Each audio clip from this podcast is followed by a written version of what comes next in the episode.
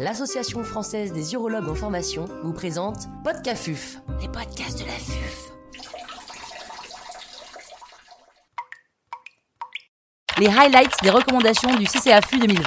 Professeur Xavier Durand, chirurgien urologue à l'hôpital Saint-Joseph à Paris, nous fait part de son expertise. L'intervenant n'a pas reçu de financement. Deux nouveautés ont retenu mon attention dans ces euh, nouvelles recommandations 2020 du comité de cancérologie euh, de l'AFU. Quelles nouveautés ont retenu votre attention? D'abord, le, le, groupe collaboratif d'études internationales des tumeurs germinales, IG3CG, a récemment redéfini la classification pronostique éponyme des tumeurs germinales métastatiques, qui datait de, de 1997, à partir de l'analyse d'une cohorte contemporaine de patients sélectionnés beaucoup plus euh, récemment, entre 1990 et 2013. Cette étude avait une double ambition. D'abord valider les critères pronostiques classiques sur cette cohorte moderne, et puis de réactualiser les taux de survie. Et deuxièmement, d'identifier des nouveaux critères pronostiques pouvant expliquer notamment l'hétérogénéité de certains groupes, en particulier le groupe intermédiaire des tumeurs germinales non séminomateuses. Concernant les tumeurs germinales non séminomateuses, 9700 euh, cas ont été sélectionnés.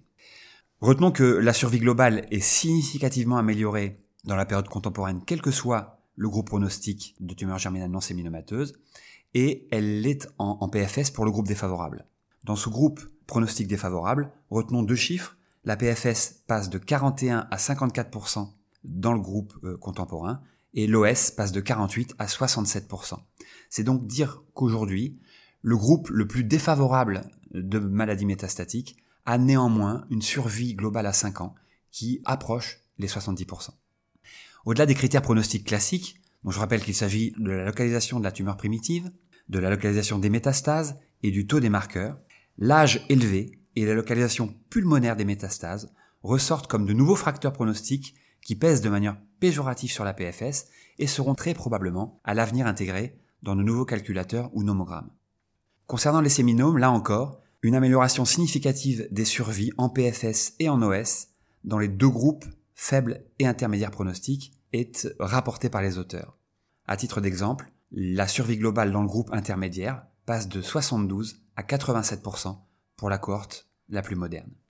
Par ailleurs, là encore, un nouveau critère pronostique est identifié. Il s'agit pour le séminome métastatique donc du taux de LDH. Un taux supérieur à 2,5 fois la normale pèsera de manière péjorative sur euh, l'APFS et un taux supérieur à 2,5 fois la normale pourra faire classer une maladie de bon pronostic en pronostic intermédiaire.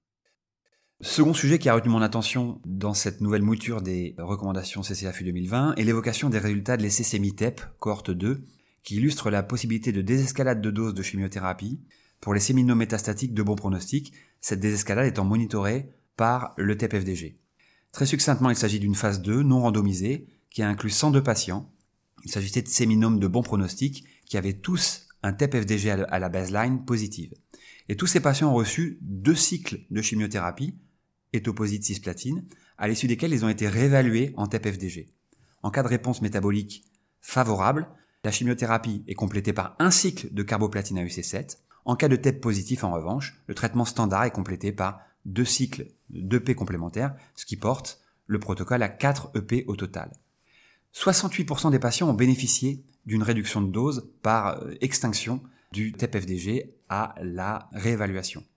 Cette réduction de dose s'est accompagnée d'une diminution des neuropathies périphériques dans le bras carboplatine à UC7. Nous ne disposons pas encore de données de survie globale, mais en PFS, il n'existe pas de différence significative à 36 mois. Dans les deux bras, elle se situe aux alentours de 90%. Alors cette désescalade monitorée par le TEP-FDG n'est pour leur pas une recommandation authentique, mais va clairement impacter nos pratiques dans les années qui viennent, pratiques thérapeutiques concernant la dispensation de cette chimiothérapie à proprement parler, et également pratiques diagnostiques en imposant le TEP-FDG dans le bilan initial pré-chimiothérapie de ces maladies séminomateuses métastatiques de bon pronostic, et cette indication de modification du bilan initial sera dans les mains des urologues.